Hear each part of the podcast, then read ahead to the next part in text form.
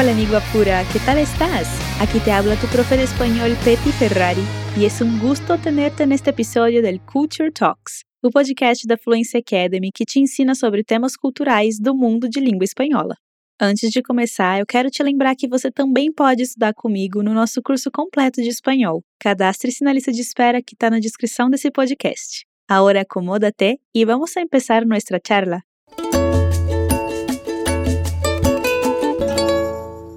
Eu sou dessas pessoas que amam tomar um chazinho, seja para me esquentar num dia frio, para relaxar, para acompanhar um bolo, e também amo fazer chás gelados para me refrescar no calor.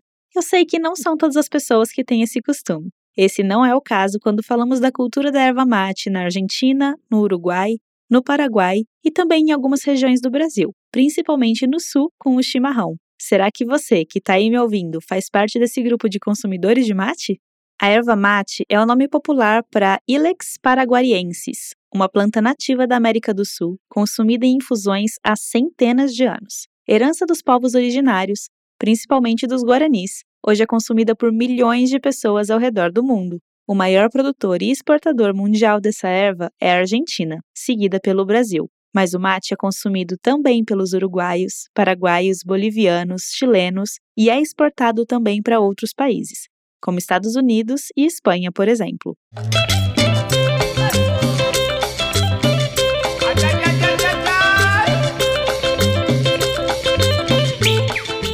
Quando falamos sobre a cultura do mate, estamos falando de todo um ritual e toda a simbologia que esse produto representa. Não é apenas esquentar a água, tomar seu chá e seguir a rotina do seu dia. Tomar um mate representa momentos de partilha, aproximação, conversas, reuniões entre amigos, familiares ou até aquele encontro com a pessoa que a gente gosta. Essa erva e bebida é tão importante que no dia 30 de novembro a Argentina comemora o Dia Nacional do Mate. Nesses países sul-americanos que mencionei, é muito comum você ver pessoas com uma garrafa térmica com água quente e uma cuia na mão, andando pelas ruas, sentadas nos parques e praças, na frente do portão de casa, na praia ou onde for. Uma das principais funções do mate é reunir pessoas, então saiba, se algum dia alguém te convidar para um mate, aproveite esse momento de partilha. E quando eu digo partilha, eu estou falando de dividir a mesma cuia e beber na mesma bomba, que é como se fosse um canudo. As pessoas reunidas ali vão passando essa cuia de uma para outra, tomando juntas o mate. Isso precisou ser adaptado durante a pandemia, já que as pessoas tiveram que comprar suas próprias cuias para não correrem o risco de contaminação ao compartilhar a mesma bebida. Por esse motivo, foi registrado um aumento no consumo da erva mate durante o período de pandemia. Em espanhol, a erva se chama mate. A chaleira para esquentar a água se chama paba. A garrafa térmica é el termo. A bomba se chama bombilla. E a cuia pode ter alguns nomes diferentes, como mate, porongo ou poro, por exemplo. Tá curtindo esse podcast? Então compartilha ele com mais alguém. Algumas pessoas podem até comparar o consumo do mate com o do café, mas não é a mesma coisa. É verdade que a erva mate tem cafeína e, por esse motivo, o mate também tem a função estimulante. Mas para muitos materos, é comum passar alguns dias sem café, mas não sem o mate. Vendo alguns documentários sobre o tema, ouvi uma pessoa dizendo que, mesmo se faltar comida à mesa, não pode faltar o mate. Isso também demonstra que o consumo dessa erva não depende tanto da classe social das pessoas. Assim como alguns apaixonados por café, que tomam essa bebida a qualquer hora do dia, os apaixonados por mate também podem chegar a beber vários litros por dia, ou vários termos, que também é uma das formas de calcular quanto mate alguém já bebeu. Mate ao acordar, para dar uma revigorada no trabalho, nos estudos, após o almoço, no meio da tarde e até de noite. Ah, e não importa muito se está fazendo frio ou calor. Quem está inserido nessa cultura do mate vai tomar essa bebida independente de qualquer coisa.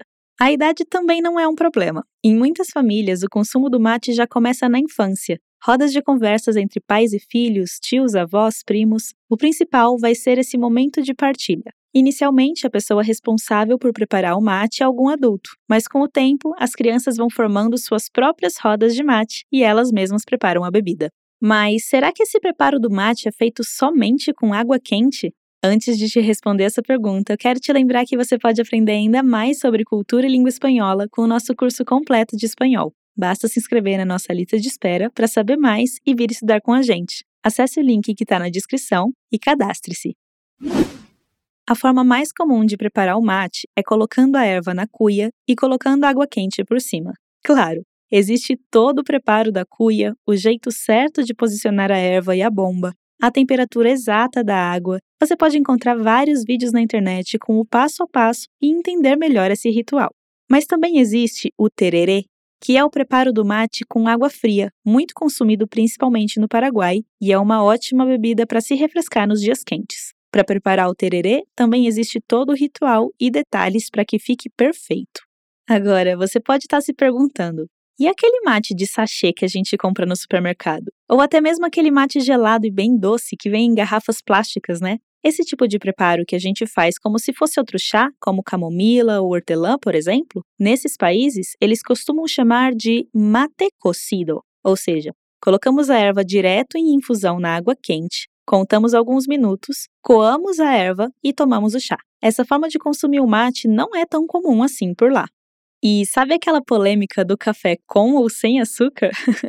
pois é, acontece a mesma coisa com o mate.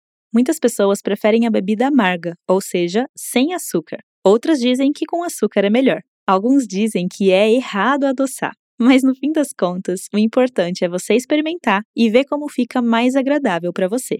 Mas cuidado! Agradecer quando alguém te oferece o mate tem um significado bem específico. Seja antes de pegar a cuia que te passaram ou quando você vai passar ela para alguém, se você disser graças, as pessoas vão entender que você não quer mais o mate. Hum? Então só agradeça quando você não quiser a bebida. Por mais que sua vontade seja de dizer que está agradecendo por tomar essa bebida tão especial. Se você curte esse tipo de conteúdo, aproveita para dar uma olhada nos outros que temos no nosso portal. É só acessar o link disponível na descrição do podcast ou ir diretamente para fluencytv.com.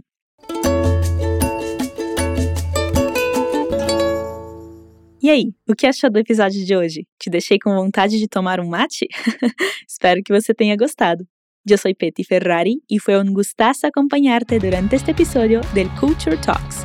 Te dejo un beso y nos vemos en otros contenidos de Fluency Academy. Adiós!